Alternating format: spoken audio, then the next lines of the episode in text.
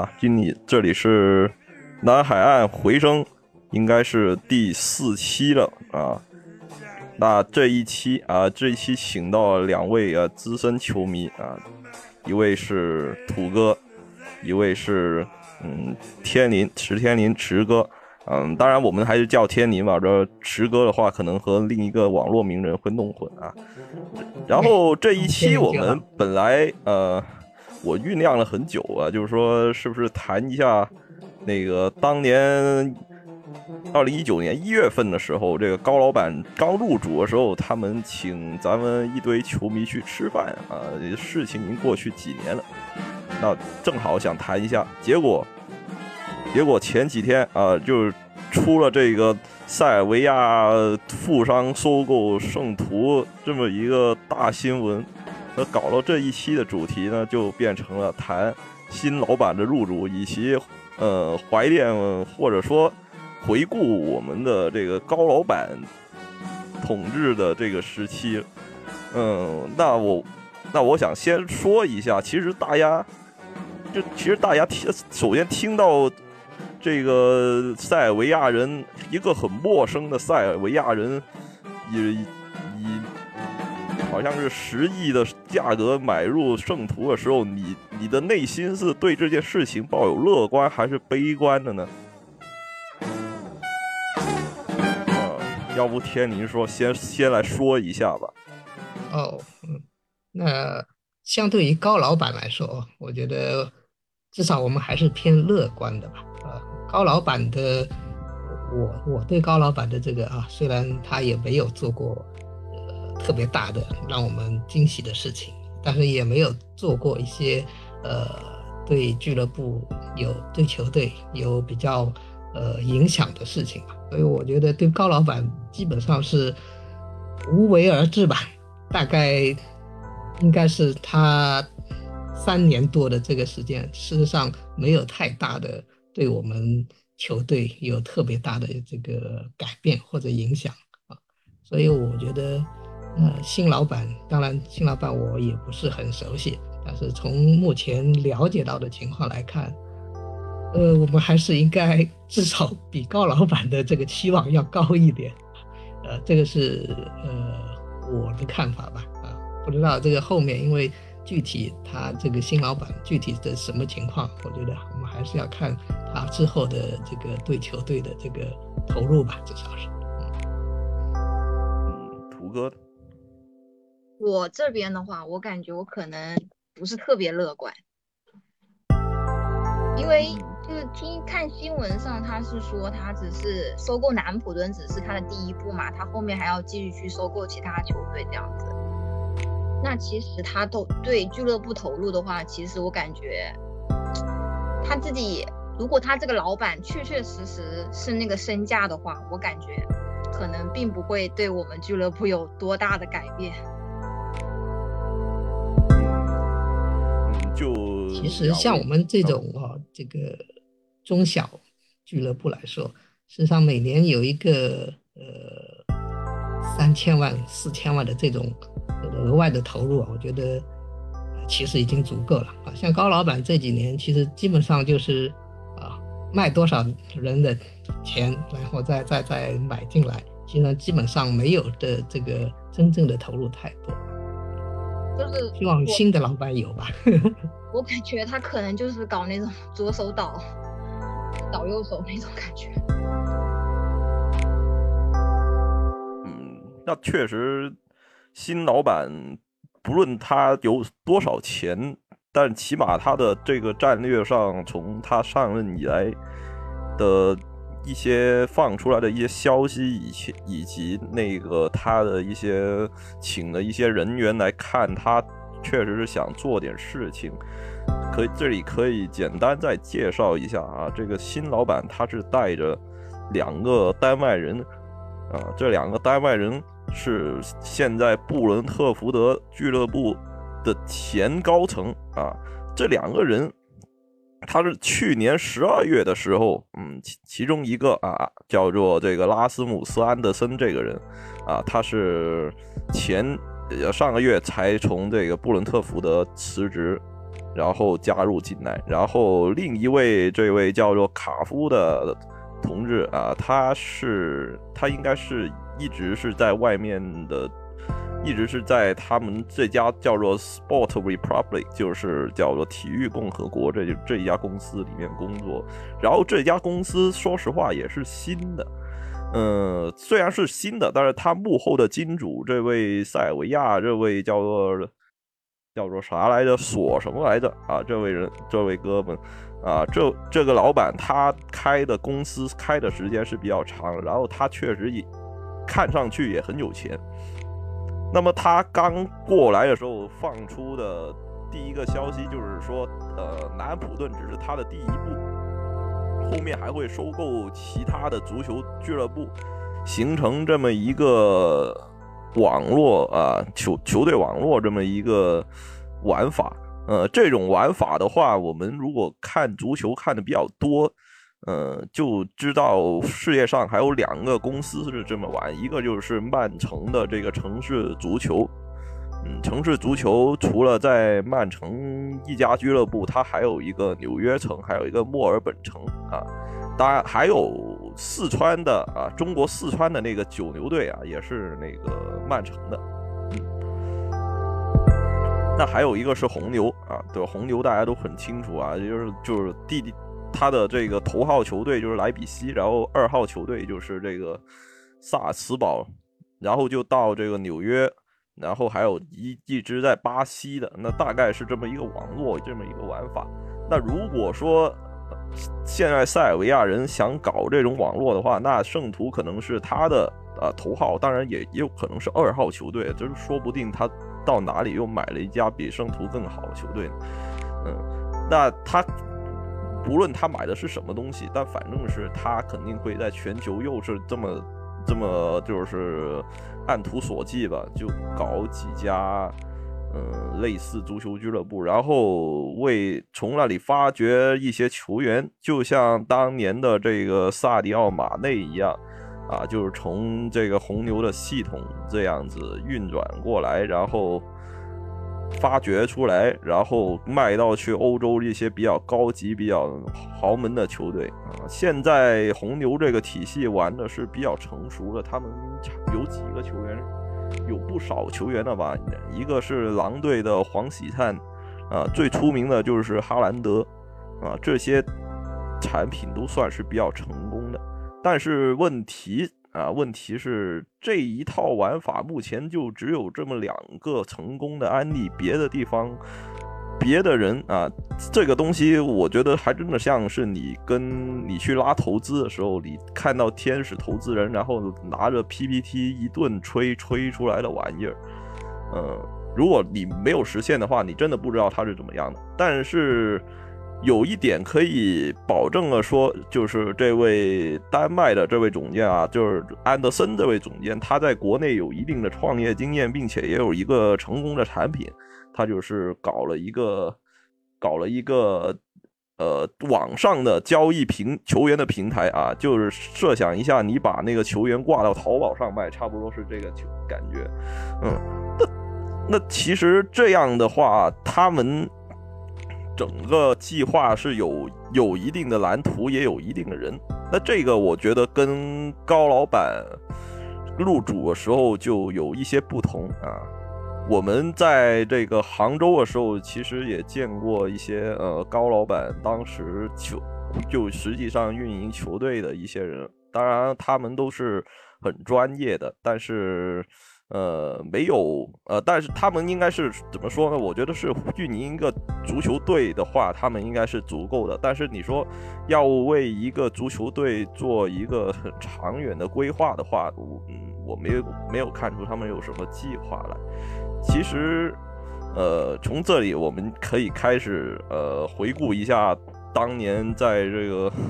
这这这个高老板入主的时候那那那那些事情。啊，就是本来其实南普顿这个球队本来跟中国可以说没有什么关系吧，就是他很少在中国搞什么。呃，运营、市场开发方面也没在中国踢过球。结果从高老板那一年开始，呃，就就越搞就开始搞这些东西。那高老板一来就请了国内几个几个球迷代表啊，包括我，还有在座的两位，对吧？然后他们就就去呃给大家。吃了个饭，看了场球，然后，嗯，然后其实席间啊，席间他啊，我最我记得最有意思的一个事情就是他，呃，他他好像还透露说，哎，我们准备搞一单大买卖啊，已经差不多搞定了，据说是一个前锋，当时新闻传的要么是沃尔科特，要么就是那个那那那那卡里略。然后最后发生了什么，大家都清楚啊，来了一个二千万的大废柴，是是这么个意思吧？嗯，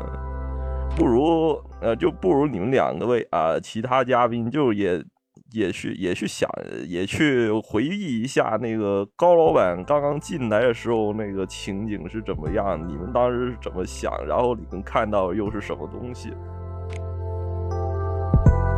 对，当时高老板刚来的时候是，感觉是，刚才刚刚刚才您说的一样，是呃，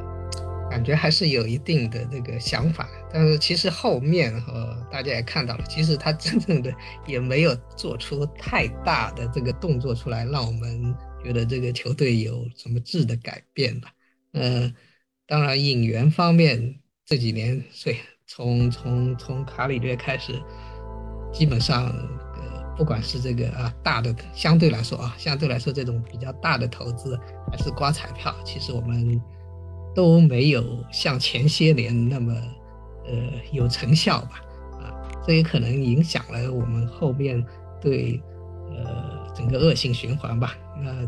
这个彩票没刮出来，也没大的这个这个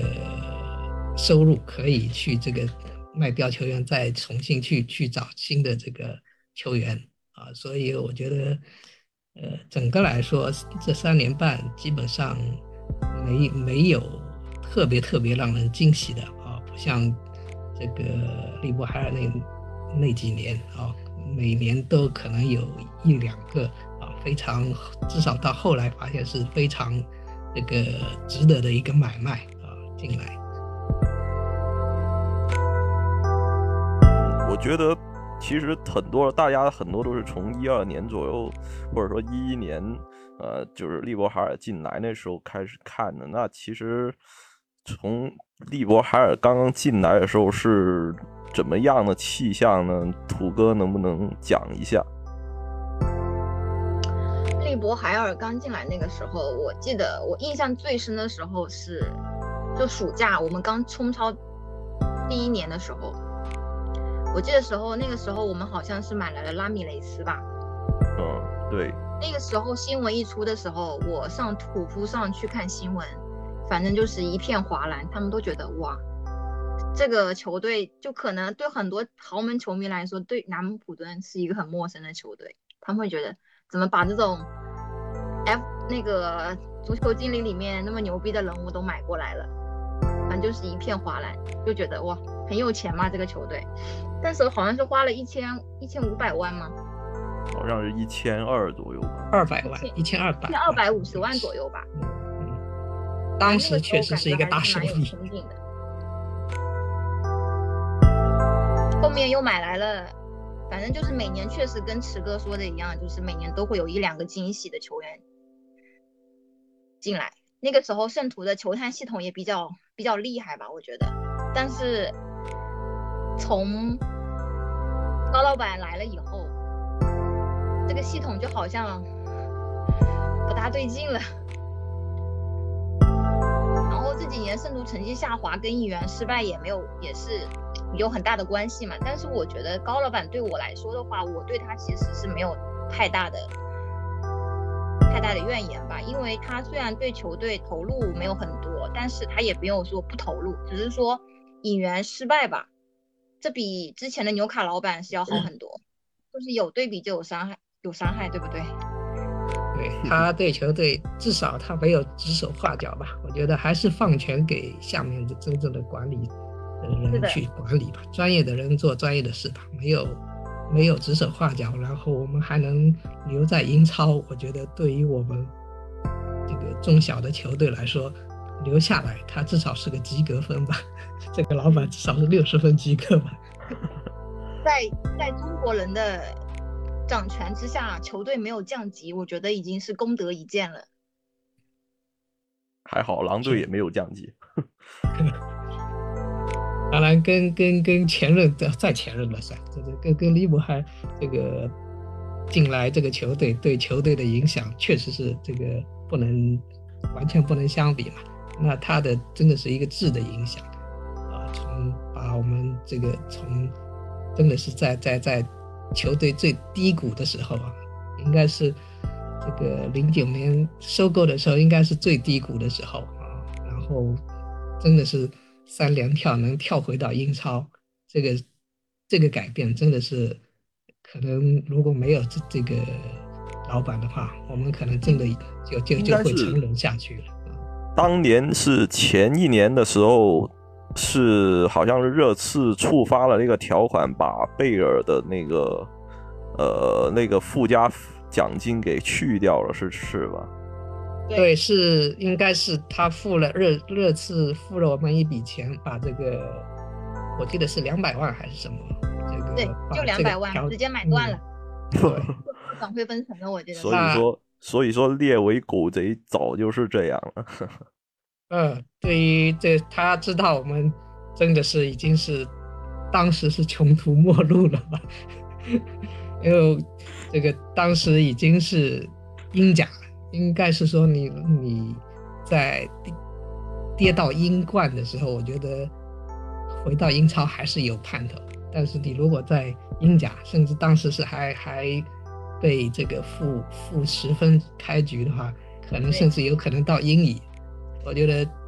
在这种情况下，有有可能就我们再 再也见不到这个英超的这个圣徒了。这次趁火打劫是他们的优良传统。另外一个就是当时应该是这个我们当时的这个普兹茅斯是那个拿了足总杯的冠军。这个我觉得那一年真的是零八零九年这两年是，也不说百年吧，五十年内。这个可能圣徒最低谷的这一一两年是吧？现在风水轮流转，那庞贝，庞贝看样子估计一两年都上不来了，是吧？是。然后新老板来了以后，就是这几年我们是每年升一级，庞贝是每年降一级，这个这个感觉非常好。我我在思考一个问题：假如我们老板把把庞贝也买了，会怎么样？应该应该是不允许持有在一个国家里面持有两个球队，真的是只有三三三四年的时间，就这两个球队就完全换换换了一个位置，因为确实可能在之前啊，再往前的话，这个这两个球队真的是完全的死敌，后来只是。大家不在一个级别的联赛了，所以可能会会比较这个少少一点这种这种话题。嗯，中间应该是在这个英冠的时候，应该是碰过一起，然后就从此就走上了一个交叉线，是吗？是，因为其。呃，我记得吧，因为我其实说实话，一一年之前没看，那但是一一年那时候那个利伯海尔已经在了，其实是应该是利伯海尔能把帕杜这个水平的教练请过来吧，应该是，是从那个阿特金斯，嗯，那个时候就是南普顿就是英冠阿森纳。阿森纳，嗯，就当时有，当时有真正的这个青年才俊，就比如张伯伦这样的球员，对。然后当时那那几个都是在英超的时候还是留下来作为主力的，这个是真的是从从连跳两级上来的，不容易。张伯伦和拉拉纳，然后嗯当时的引援也是十分成功，对吧？引应该说早期刚刚进来的几笔，包括何塞·冯特，还有这个施艾德林，呃，兰伯特，还有其实利利巴尔的这个博纳德这个球员，好像在英甲哈也是能进不少球的，后来就没有进了也。对，确实那几年这个上升的势头，这个各方面都很顺，就是新老板啊，这个这个是算是前前 老板进来以后，而且买的人确实都很花到刀刃上。你，呃，就试想想，方特跟兰伯特这样的核心球员能一直打到英超的，还有还有施耐德林这样的人能把，嗯能被你挖过来，而且没有看走眼，是挺不容易的。是，包括当初这后后面这几个主教练啊，都是现在都也算是非常这个成名的啊，像波切蒂诺，像像，呃我觉得至少比这这个这些球员教练啊，都是非常看得非常准。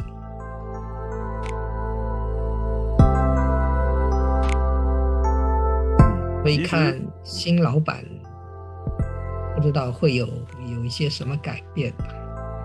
嗯，那这个我们我们最后再去说这个我们对新老板的这个期待。就其实，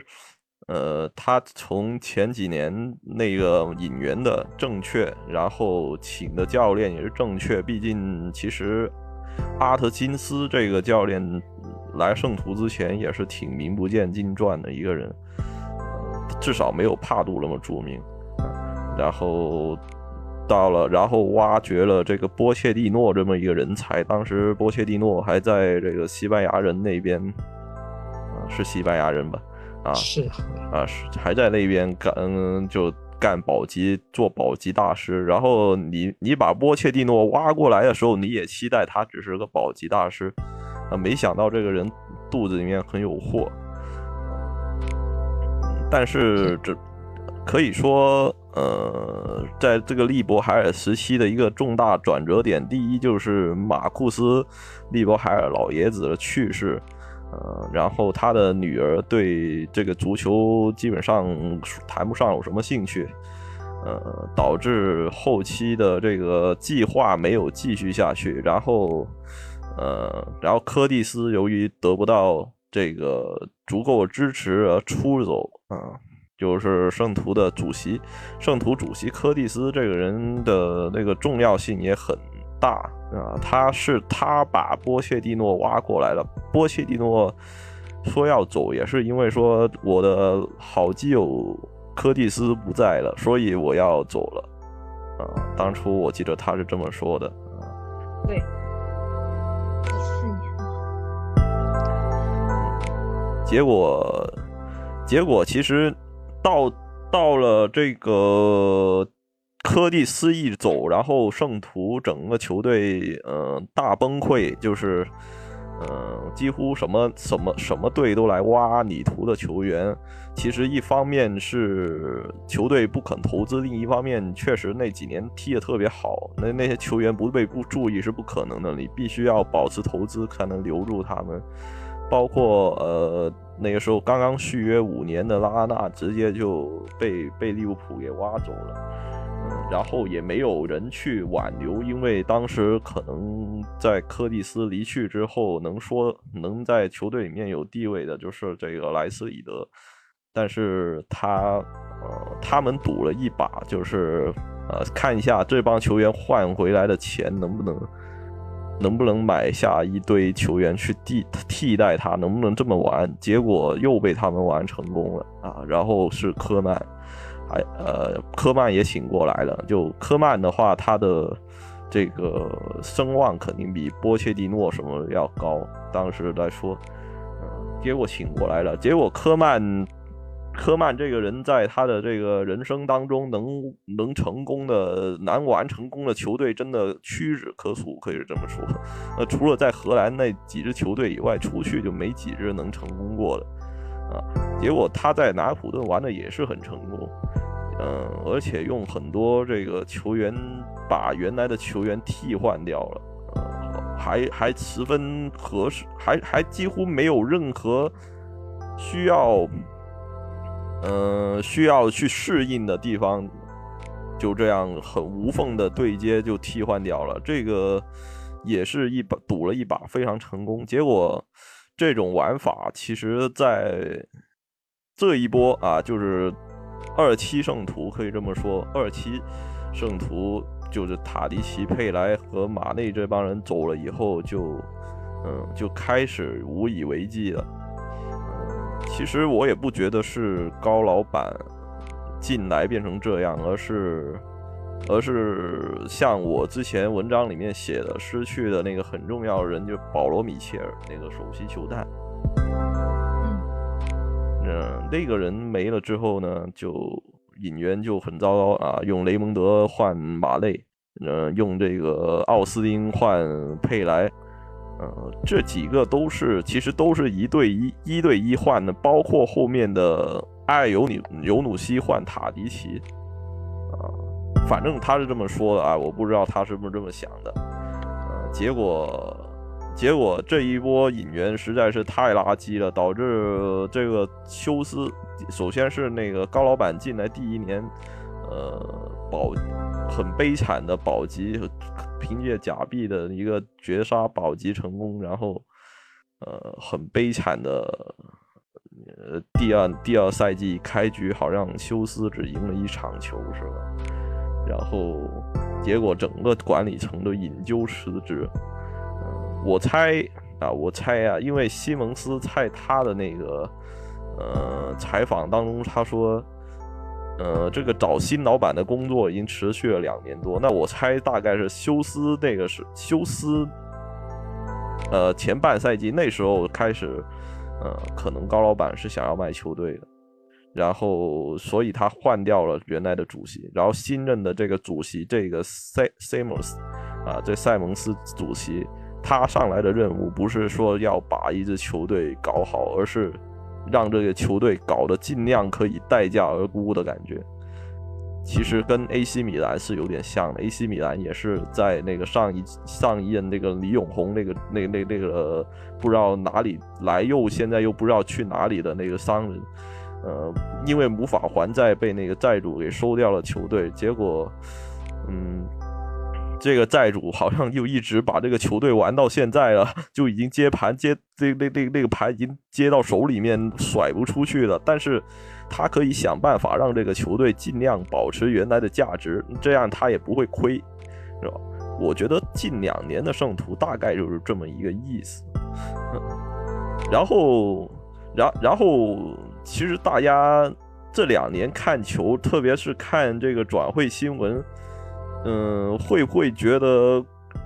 比比之前是少了和少少了很多乐趣呢？会不会这样？那必须的。我基本上没有没有什么太太觉得哦，这个引援非常这个大家都觉得很好的一个引援啊，除了可能呃英斯还还可以哦，其他其实啊，今年可能这两位。小布罗亚这个这个利夫啊，呃，可能哎，大家觉得好像有点当年的那个味道啊，就是啊，你并没有呃投入太多，但是哎，这个效果就出来了啊。其他这几年其实真的是我也想不出来有什么特别好的这个转会啊。我这几年的话呀，最印象最深的就是爆发尔。就是可能爆发而来的时候，感觉啊有点意思，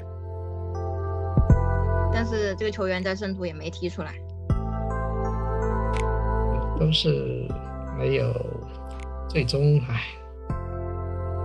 都都是只是这个可能一开始觉得还可以啊，到最后啊也不知道是教练没带好，还是这个球员真的是没有这个这个潜力啊，去这个达到这个英超的水平。当然跟那个教练换的太多有关，就从普埃尔换到佩莱格里诺，然后又休斯，然后是，呃，这个哈森，哈森的话算是赌赌了那么多注，终于赌中了一个，可以这么说。最后你会发现，与其把钱花在球员身上，还不如花在主教练身上。至少目前来说，整个这个踢法啊，还是我觉得至少哈森这两年的这个我们虽然输的比较多，但是还是可看性还是呃这个还是比之前要好很多啊，比休斯啊什么普埃尔之前这一阶段的要好很多。没有没有教练会比休斯更差了。我都不知道这种人是怎么当教练的。Q 四来的时候，我还是蛮支持的啊。这个毕竟说实话，也是我们民宿是吧？是民宿，对。那没想到会这个这个整个执教战绩这么差。实际效果可能跟乐蒂当主教练差不多，就毫无战术可言。休斯应该之前也是曼城带过的，不，那个那个执教过的。嗯，对呀，我就是当年休斯那一天是那个温柔哥和我在那个酒吧里面看球，然后来了一个曼城球迷，是英国的，然后他跟我说，呃，然后你们看南普顿啊，我是曼城球迷啊，有那个季票 VIP 季票的，然后我就问你们曼城球迷觉得这个休斯是一个怎么样的人？他就说。哎，休斯这个人啥都不会，除了收买裁收买裁判以外，啥都不会。当时，当时圣徒好像好像是也赢了一场球，但是另外两场两场应该应该输了，还是打平一场。那我觉得，咦，这好像说的有点夸张了，是吧？然后最后发现他说的是真的。嗯，确实，休斯跟。格里诺应该是这一批啊比较差的教练里，这个特别差的这个两位。哦，我记得那个时候休斯好像还有一个新闻吧，嗯，同一个自然年里面，在两家俱乐部下课是吗？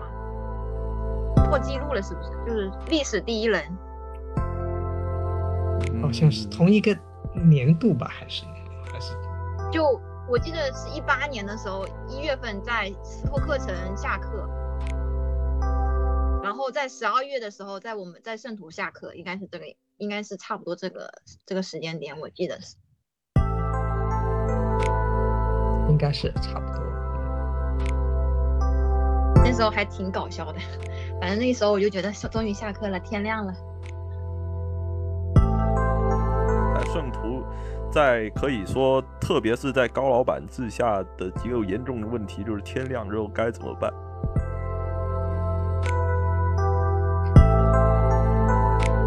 其实这个，其实在这个科曼下课以后，这个问题已经显露出来了。但是，嗯，但是其实我们在这个利伯海尔。在这个女老板执政时期，我就开始觉得她的前路有一些，嗯，会会产生一些怀疑。呃，虽然说她拿到了中间拿到了这个第六名，但是，嗯，但是后来科曼不不跟科曼续约，因为他因为科曼要的钱多，而且要求多。从这个看，虽然说科曼确实一个。呃，挺不讲道理的一个呃蛮呃就就蛮子，但是呃从这里可以看出来，球队确实老板方面已经开始没什么雄心。然后普埃尔这种教练呢，就像是过来像是过来给你那些年轻球员练级的，不像是来带你好成绩。但说实话，我觉得普埃尔。也没有做很很错的事情，他可能要长期一点才知道他是一个什么样的人。是普埃尔应该，其实应该是多给他一点时间的。普埃尔下课主要是因为英国球迷对他的踢法诟病太多，觉得他踢得太沉闷了。但是对于对于我们这个。这样级别的球队来说，这个拿分或者是不输球啊，他当时可能踢的也踢得太长了，平局也太多啊，所以觉得这个加上前几年这个那么这个表现那么出色，所以大家开始心心里的这个这个要求会比原来 要要高很多，所以他才会这个。其实应该，我认为是应该没必要那么快的就就，当时应该成绩还不算差吧？啊，第八名，但是那个第八距离降级区好像也没多少分。嗯，但是他也是联赛杯的亚军嘛，是吧？嗯，那个是一个功劳。对，这这个其实是很不容易了。你再来看这几年的，你就觉得再回过头去看，你就觉得，哎，其实他带的并不差，只是可能并没有那么好看，并没有现在踢的那么好看。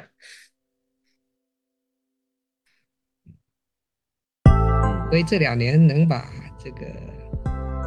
哈森给啊一直让他带下去，我觉得这个也是比之前有有有有有进步的地方吧。嗯，事实上他，呃，目前其实事实上我们这两年真的是离降级啊一度也也也不远啊。不远。其实。哈森的话，第一次零比九没有下课，我很震惊；第二次零比九还是没有下课，那我就更震惊。我以为按照他们那边的药性，肯定是要把他给开了。可能放前些年啊，放高老板刚进来那一年，可能就就就不下不行了哈。可能是付不起违约金了。确实，卡森好像是，反正现在还是前期的那个。这个薪水我不知道是不是有更高的，但好像最近几年也没有什么大牌教练去了一个很小的球队，所以我估计没有前七也有前十。但其实哈森对于现在这个圣徒来说是一个很重要很重要的人物，他的重要程度已经超过了波切蒂诺和科曼。毕竟他的执教时间也超过，也是冲超以后所有教练里面执教时间最长的一个球员。可以说，他哈森就是圣徒，圣徒就是哈森。我这么说，我觉得一点都不夸张啊。他他其实这两年每每当他磨合好的时候啊，之前跟这个天一也这么说过，就是每当他磨合好的时候，总是要卖掉一批人，导致。他的这个打法的持续性没有保存下去。其实这个赛季初卖掉英斯跟这个呃维斯特高，嗯，就已经是拆掉了上个赛季哈森那个战术里面两个很主心骨的人物。英斯进球很关键，不说了。呃维斯特高是后场一个很重要的一个。大脚转移的一个支点，但是他一走的话呢，你就无法在后后场直接放长传给前面，这样他的战术的那个直接性就严重下降。然后这两个人去了新球队以后，踢的又不怎么样，结果这两笔是一是一个很。就是一种属于一换一，就是为了换钱而买卖人这种操作，已经比之前因为留不住人而卖人更加的更加的过分了，就可以这么说。那其实，然后这个赛季初，呃，买的人可能他的名气也不是很大。那其实。你们俩对在这个赛季初的时候，对球队的这个赛季是有什么展望的？赛季初，说实话啊，这个我我每年的展望就是能保级就好。呃，确实，其实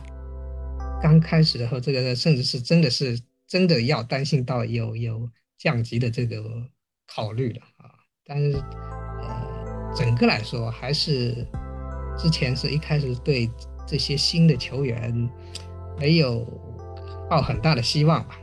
不像前几年，其实还是呃，不管是呃这个后来怎么样啊？一开始还是抱一点希望的，但是这今年正好相反，我觉得是呃没抱希望，但是反而哎表现的比我们预期的要好，所以我觉得至少这个赛季保级应该不是很大的问题。那而且这个目前来看，我们这个整个团队还算是比较年轻吧，啊，我觉得还是蛮有希望的。应该下半赛季，我觉得还是呃，也许啊，也许还能往上再升一升吧。我这边的话，就是夏天的时候把那个因斯卖掉，感觉补了那个小壮进来，感觉还是差点意思，就感觉像刮个彩票一样。那事实现在证明，确实是没有很好的发发发挥嘛。然后又引进了几个。名不见经传的小妖，比如说什么利夫拉门托这种听都没有听说过的球员，就是没有太大的期待，就是能保级成功就行，然后不要再来一个零比九的惨案，就是最大的。现在看来，现在看来可能高位压迫还是年轻的啊，有体力的就好，这这个至少要保证这一点吧。不要买那种三十多岁的是吗？是，比如说最近传的贝尔，是贝尔，我觉得哪怕真的有可能回来，我觉得并不不不值得期待吧，我是不值得期待。我感觉贝尔的话，就是年底了，他们圣诞节没事情干，可能那些编辑在家里就是随便编个新闻嘛，毕竟都知道新老板喜欢打高尔夫球。然后编个新闻说贝尔也也喜欢打高尔夫球，那就编一个他回圣徒的新闻吧。他回来没没没没位置让他踢，我觉得完全不是这个体系的。起码起码起码还有的编啊，起码还有的编。你是在高老板时期的话，这种新闻是编不出来的，编出来，那你小编实在是太太水了，要炒掉。但起码，起码这个新老板不管他准备干什么，起码还是就是给我们留了一些留留了一些可能性，留了一些期望吧。那其实，嗯，现在终于可以谈到这个问题，就是新老板进来之后，你对你们对这个球队这个赛季的目标，或者说他明年的目标有没有一些改变？我觉得应该还是有点希望吧，啊，至少这个不要在这个下半区太离离降级区太近啊。当然，这个如果这个不降级，那那也没关系。但是我相信这个呃会比这几年好一点吧。我的期望是会比这前前三三四年要会好一点。那我就直观一点，冬窗了，赶紧先买个门将再说，租也行。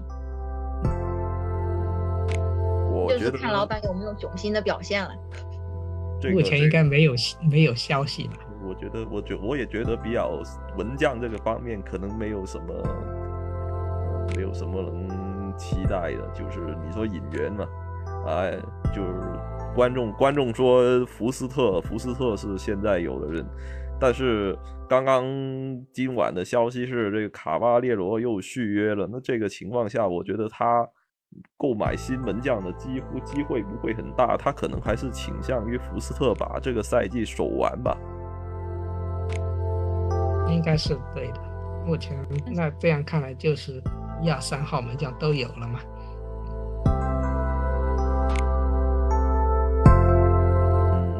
嗯，那土。哥，土哥对于这个新老板会做些什么事情，有有什么期望吗？除了一些直接的买谁之外的东西，我期待，因为嗯，我记得是说我们这边中文这边中文中国的这边团队就是没有，就是还是继续保留，对吧？对呀。嗯。终于就是还进入到吐槽中国团队的环节了吗？哦，没有没有没有没有，因为你刚刚不是问我就是对新老板有什么期待吗？那我期待嗯这个也是期待之一。嗯，就是搞搞什么团购啊，不要让我们中国球迷买不到球衣啊。嗯，这个确实很实际的一个需求。嗯，对呀就是市场开发这一方面，其实中国团队之前也搞过那个商场，可惜没有搞下去。我觉得可能一部分也跟那个疫情这疫情导致两边那个沟通变少有一定关系。我不太清楚现在这个中国团队是怎么运作的，可能还是听那边，其实他们一直一直都是在听那边发号施令，然后，呃，可能购买的也是一个外包团队，他的合同可能签到不知道什么时候，直到这个合同结束，他们才会换一波，或者说甚至不做什么样。但反正现在还是他们对，那我们对是不是还要中国是再继续忍受谐音梗？谐音梗。是的这一块，对中国的这一块，我觉得新老板这方面，我们不能抱太大的希望。可能如果能保持现状，已经很不错了啊。确实不可能有不可能，除非是中国老板了，不然的话，他不可能连续两年都跑来中国打友谊赛，至少感觉现阶段还是成绩说话吧，成绩上去了，自然就有市场了。没有成绩，你怎么搞也没有用。那这一点上，我还是蛮感谢高老板的，让我在有生之年在中国见到了圣主。是，嗯，确实当时去杭州的时候确实确实蛮感谢他的啊。哎，石哥上一次中国行的时候有去现场吗？就是那个昆山，对，有去有去。但是我们没有遇到哎。我我跟我跟我后来是跟那个李哥一起回的啊，这样的吗？那我是跟他一块儿的呀。呃，中间可能我没跟他在一起，块去了。我我是跟他一块回的，中间没有哦跟他在一起。我们当时我记得一八年的时候是七月份访华，然后我是跟我小伙伴一起去的。当时去那个时候的时候，真的应该请假去，我没请假去，我后悔死。啊那个时候，但是你去了其实也就那样吧，反正但那是唯一一次见加比亚迪尼的机会。那确实，加比真的人超级无敌好。对，蒲老师也很好，还有还有一个我记得是一个青训球员吧，我忘记是谁了，他还特地跑到我们球迷区来致谢，嗯，哇，印象挺深的，但是我具体忘记是谁了。反正澳门的时候他们就没致谢，这一点就很不好。你们那时候有多少人？我们那时候不知道你们那次有多少，但是我们那次做的很散，然后大概有加起来可能有六七十个这样子吧。那你们比我们多多了，我们那个时候才七八个人，但是我们那时候准备了很多物料，我们准备了旗子，准备了海报，然后我们就把海报挂在看台上面，然后他们就过来了。其实澳门那次也有很多物料，因为有好像有三四个那个英国人把他们在英国那那那块旗子带带过来了，就是就是英格兰旗子上面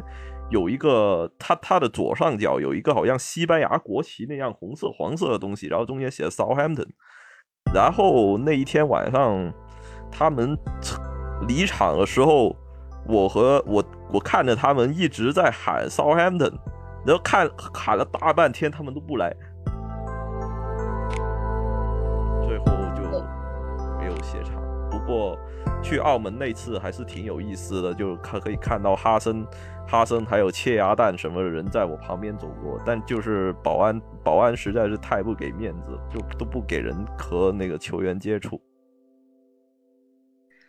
我们是直接去蹲酒店了，最后我我们也是在酒店里面，问题酒店里面保安非常非常烦，可以这么说。我记得那个时候我们是先到的，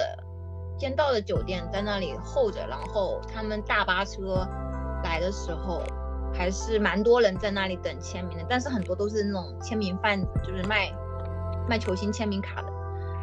是，然后我也遇到很多这种人。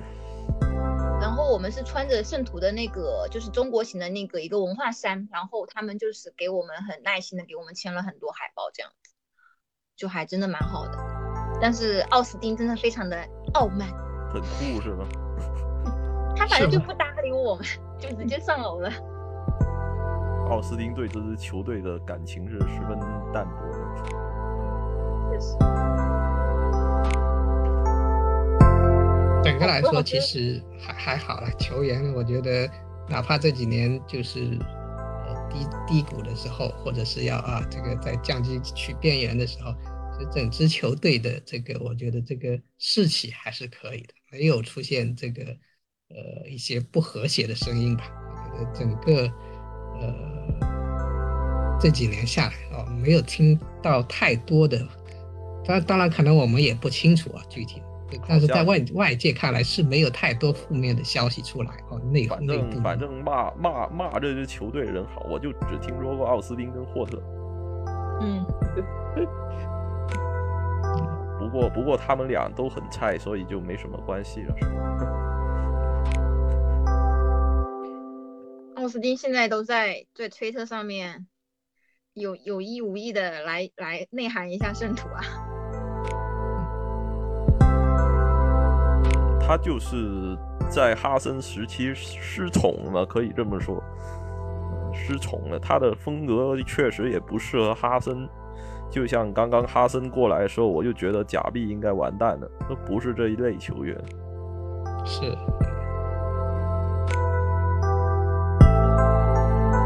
对，还是哈森可能比较看得上还是这种英冠踢上来的这些啊讲究这个这个啊硬一点的球员，话说话说，乐蒂和那个兰伯特有去昆山吗？没有没有，没有。那那我还是挺澳门去了是吧？澳门去去了，澳门去了。那乐蒂乐蒂人超好啊，我都讲过不止一次那个故事，人超好。我在那个大巴上，他在那个大巴上，我在那个酒店里面，然后我突然发现他们那个大巴要开了，然后我就去追那个大巴，我就冲出去，然后就看到他坐在那个车窗上，我就想磕他呃打个招呼，我就伸只手就打个招呼，打个招呼没了。我就我就本来只是这么想，然后结果结果那乐蒂直接把那个大巴喊停了，下来给我拍照签名啊！我我觉得我我那一瞬间超感动啊！真的，我觉得，嗯，起码起码一个一个球队大使，无论是什么球队大使，似乎都没有必要对一个就只有我一个人 这么热情，嗯，但是他就是这么做了。我觉得，如果我是跟着我后面那个过来想拿签名照的那个人，如果是这样的话，那乐蒂不就是白做了吗？但是呃，但是他还是会这么做啊、呃，他他自己下来还拉着兰伯特下来了，哇，我这个我真的。我真的超感动啊！如果如果你说，呃，这支球队要未来呃降级破产或者什么，要有有很多让你不再支持他的理由的话，那，呃，我觉得乐蒂这个行为就是、让我继续看下去的一个最重要的理由。嗯，我我分享一件小小小趣事吧，就是呃，一四年的时候，我不知道你们知不知道，因为我之前就是发了那个球迷反弹的时候，就是那个南普敦那个中文中文公众号里有关于 J 罗的一个小故事，就是那个时候就是 J 罗不是踢曼城的时候受伤吗？然后那个时候我记得是一四年的时候。俱乐部就是征集那种球迷祝福嘛，然后我那天也是无意间就是刷 Facebook 的时候，就是无意间就是留了一下言，就说嗯、祝他早日康复这种，然后说我是一个中国球迷，怎么怎么样的，然后我发现俱乐部把我那个留言就是做的那个一整面发给他，然后那个采访 J 罗的那个人还特地把那一页翻出来给他看。啊就感觉就是支持南普敦的意义吧，就是感觉很感动。一件很无意的小事情，但是我发现他们都会在关注。以前我也觉得就是喜欢这种保级队，就感觉很，因为很多人都会不理解我们嘛。嗯，像我像我身边的朋友都很不理解，他们就会问，感恩普顿这种保级队成绩又不好，天年年卖人，有什么好球星的？但他们就是他们无法理解我们，就可能永远都无法理解。那其实就是天林，天林从很早开始支持这个南安普顿，其实你是怎么过来的呢？基本上在在在高老板接手之前，基本上我觉得就是我一个人在看这个在在关注的。我是大概呃九三九四年的样子吧。那实在是太早了，我才刚刚出生。那些年，呃所以所以就是九十年代的时候，跟这几年啊，就就跟跟跟高老板接接手的这几年，还是有一点像的，就是年年保级，真的是年年保级，要要要有很很多个赛季都是到最后才才保级成功的。呃，那个时候真的是，呃，而且那时候也没有太多的渠道去看啊，就直播是不可能了，就几乎就是没有直播啊，很少有电视上看到有直播的。那当时也有没有网络啊，所以基本上都是看新闻报纸，呃，每次就是消息很滞后，但每个赛季都是很很很战战兢兢的等着他最后的啊最最后的消息出来说你到底是保级了所以，还是这以？就是勒蒂塞尔对于你来说，可能只是一个报纸上一个名字，就是勒蒂塞尔是。第几分钟进球了，没有。是，但当时其实更多接触的可能反而是我打打当时的足球经理啊，我其实九三九四的样子就其实就开始打那种最初级的那个那个足球经理，反嗯呃反而在这个里边反而好像接触的更多一点哦，他其实也是类似跟现在的这个 FM 一样啊，很多数据还是基本上靠谱的啊，所以很多年啊，一直到他退役，其实零二年的样子吧，退役其实真的是很少有在排名在前十名的这个这个这个排名啊，基本上都是呃在降级的边缘啊，十六七十六七名啊，十四五名的这个样子。所以这几年其实高老板的这几年没有降级，我我就我个人而言，我还是蛮习惯这种啊整天担心降级的那个 状态的。我觉得上一代，特别天林这一代球迷，就特别让人佩服。就是，呃，你在没有接触到那么多声音，特别是我们这个时代，嗯、可以看到球迷的那个推特，可以看到他的那个个人账号，就算不行，也可以看到很多人给我们更新各种各样八卦新闻。至少再不济也能看个集锦。那这个时候，你对一支球队那个感情是可以一直延续下来。但是你如果回到九十年代，那个可能只有广播，呃，甚至电视上面播的足球，一周可能也只有一两场，对吧？然后然后也没有体育新闻，也不会播播那么多五大联赛，可能你看个天下足球也差不多。那个时代开始看足球，可以一直默默的关注一个球队，也是挺不容易的。那个时候确实，呃，基本上能在新闻里或者报纸上就是一句话，或者是这个一一条信息的样子哦，就是你连真的是，就像现在剪辑啊，剪个两三分钟的这个这个那场比赛的集锦，你都不可能看到。唯一一次，我觉得在哪个啊？是是是哪哪张报纸上这个有一个大标题啊？我我记得现在还记得，我估计是零一年、零零年的样子，我就记得那个标题就是南安普顿五连胜。我那那个时候我不知道是零一年还是零零年的样子，这这个我现在还记得，很少看到有南安普顿是在标题上出现的这个。一般最多在这个最后里边留留一句。如如果是我的话，我可能当时就把那个报纸给剪下来，然后就不知道贴哪了。没有剪，当时还没有剪。我是到了，我其实我刚开始看这个球队就是一二一三左右，然后我因为那个时候经常买什么足球周刊啊，还有那个足球俱乐部啊那种杂志，然后就经常想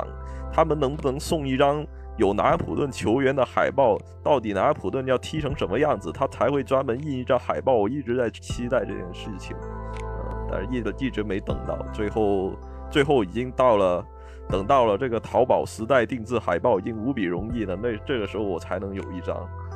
嗯，所以像之前其实基本上没有留下来任何可能类似纪念品啊，其实。没有任何东西，真的只是关注而已。没有，就就那个时代有一些人叫做信虫啊，你应该也听说过，就是给俱乐部写信，然后从他那里拿一些俱乐部送过来的纪念品，那个是唯一一种能获得纪念品的方法。现在已经不管用了，因为俱俱乐部可以卖给你。是。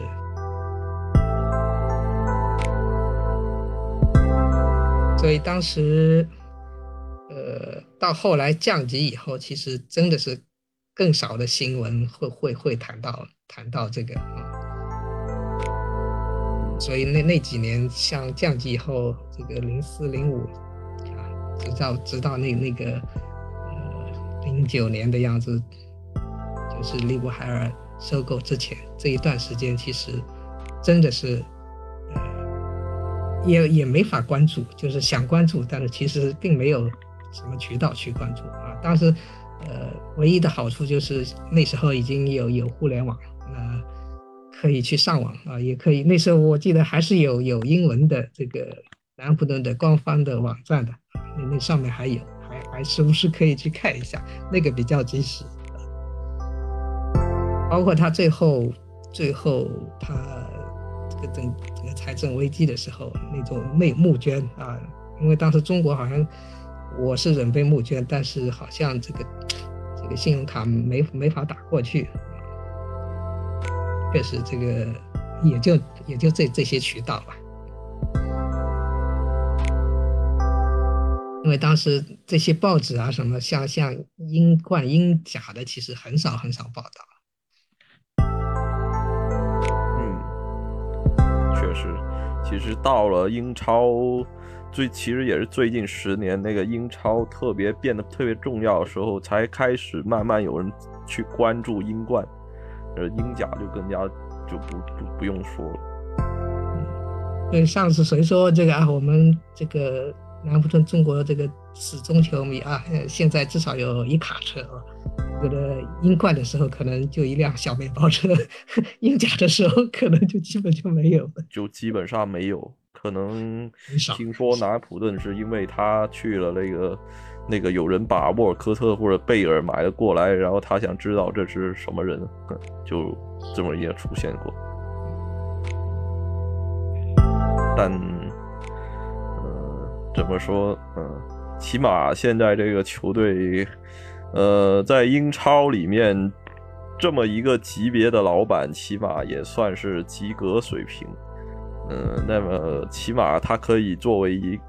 看上去比较正常的一支英超球队，一直这么运作下去。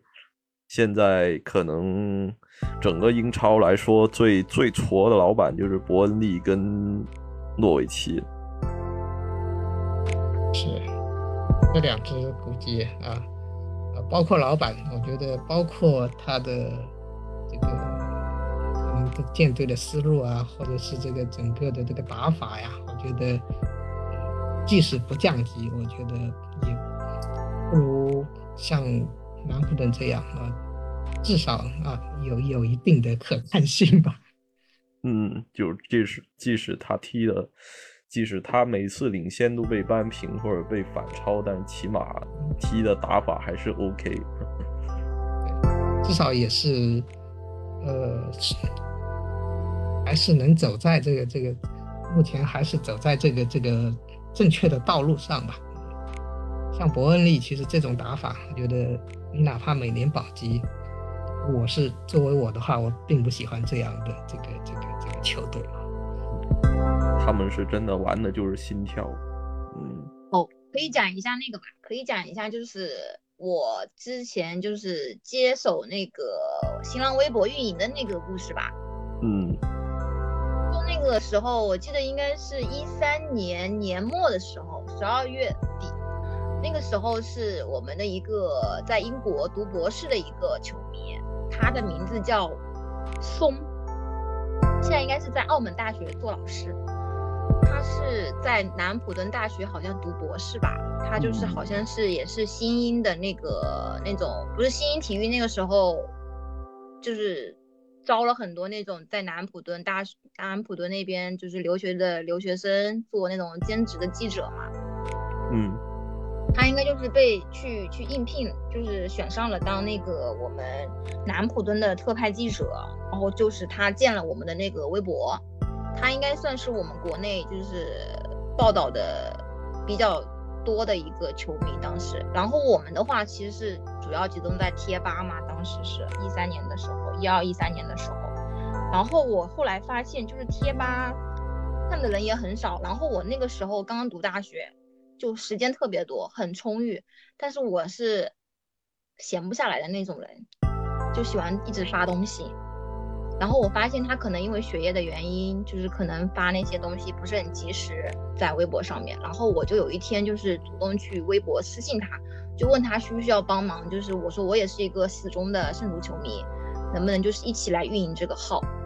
然后就是从一三年到现在，就是一直都还在发。但是有一段时间我因为工作原因停更了很长时间，然后还邀请小夏跟我一起来运营这个微博。嗯，我其实也是转会窗那个时候经常刷新闻，平时我都不怎么直接去刷那个英语的推特，但是转会窗的时候刷的频繁，就虽然说那个时候我还是高老板，但是还是很满怀期待的看看有没有惊喜吧。嗯，结果刷了一个夏天，上了夏天，嗯，现在。自从新老板进来以后，我刷这个新闻的频率又又上又上升了。一方面是东窗，另一方面，呃，是我真的觉得这个新老板可能能干一些事情，就算他干个很傻逼的事情也没问题。比如说把贝尔签了下来，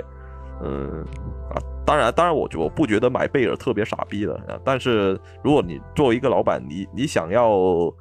嗯，证明自己是有野心的，去特特意签一个可能一个赛季只能进九个球，但是要吃你二十多万工周薪的人进来，也不奇怪。嗯，但是总是期都有了这个老板之后，我就开始期待有有什么惊喜啊，有什么惊喜。如果他把贝尔签回来的话，我可能还觉得这个老板有点意思。贝尔是吧？塔迪奇呢？塔迪奇如果能回来的话，那我可能做梦都会笑醒吧。那马上买一件塔迪奇的球衣。可能东昌是还是有一点期待吧，至少有有一个也好嘛。嗯，如果让你们补位置的话，你们会觉得是哪个位置是要补的？买一个罗梅乌的替补，我也想说 罗梅乌的替补。那你想到是谁？哎，我还真没。现在市场上有好的、好的、好的腰吗？事实上也也没有啊。嗯，天天你，你就有写那个什么英超东西？你在英超里面挑一个呗。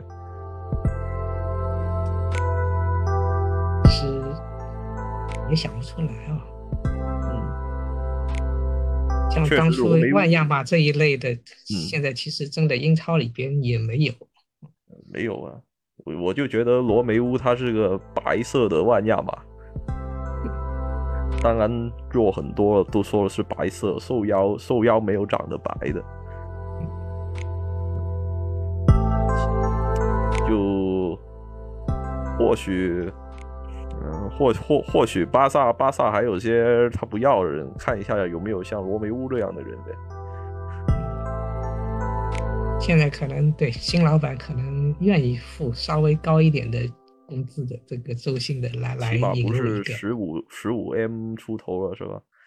呃是给个二十 M、二十五 M 的中军买得起，这也是一件好事情。嗯，反正就现在足球而言，你不可能想象十五兆，呃呃不是十五呃十五 M 能买一个什么一千五百万买一个来之即用的一个主力，根本几乎做不到。就你都可以看到最近买的几个人。包括上赛季来的这个迪亚洛跟萨利苏，萨利苏他也花了一年时间来准备变成主力，然后今年买的什么佩罗、阿姆斯壮都不太行，反而五百万利弗拉门托又行，这个很可能只是一个只是一个彩票刮中了而已，并不并不代表你总是能这样刮下去。像佩罗啊，像这个再等他一个吧，等他半个月，我觉得可能第二赛季再再看他是不是真的合适。第二赛，当然布罗亚还是可以期待，能不能切尔西开个恩，给一个优惠的价格，再加一个回购条款，这样子把它签下来。这样的话，至少前锋在线上面有一个能进球的人，嗯，总比对吧？也现在什么切鸭蛋跟这个啊哎亚小小亚壮这两个好像很难进球，起起码有点难的这两个人要好。嗯，就布罗亚在禁区里面那几下小动作，看上去是像个前锋的样子。对，反而这三个里边，他表现的还是最好。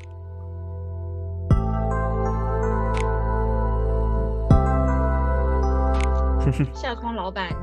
下窗的时候，老板把布罗亚买买断。我觉得这这基本上是所有圣徒球迷，包括国外的，首先期待的第一件事情。现在今天纽卡跟维拉都已经动手了，一个买了特里皮尔，一个买了那库蒂尼奥，所以说，嗯，虽然说不一定买这些那么有名气的球员，但起码也要尽早的行动起来了。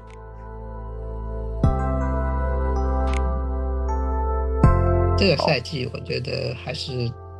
呃能保级啊，这这现在看来是没什么，我觉得是没什么太大的问题，主要是看下个赛季吧。当然，东窗能有一个一个个别的这个惊喜的球员进来，那是最好。没有，我觉得应该也能也能理解吧。我觉得应该是有，因为根据，因为好像里图已经没几乎没有一个东窗是没有买过人的。我想想，最早追溯到什么时候？起码奥斯汀那个赛季开始就有就买奥斯汀，对吧？然后到普埃尔赛季买了假币，然后到了下一个赛季就买了卡里略，再到下个赛季买了那个租了那个小沃克，然后是那个南野拓实，去年的，然后今年肯定还是会有人。可以期待一下。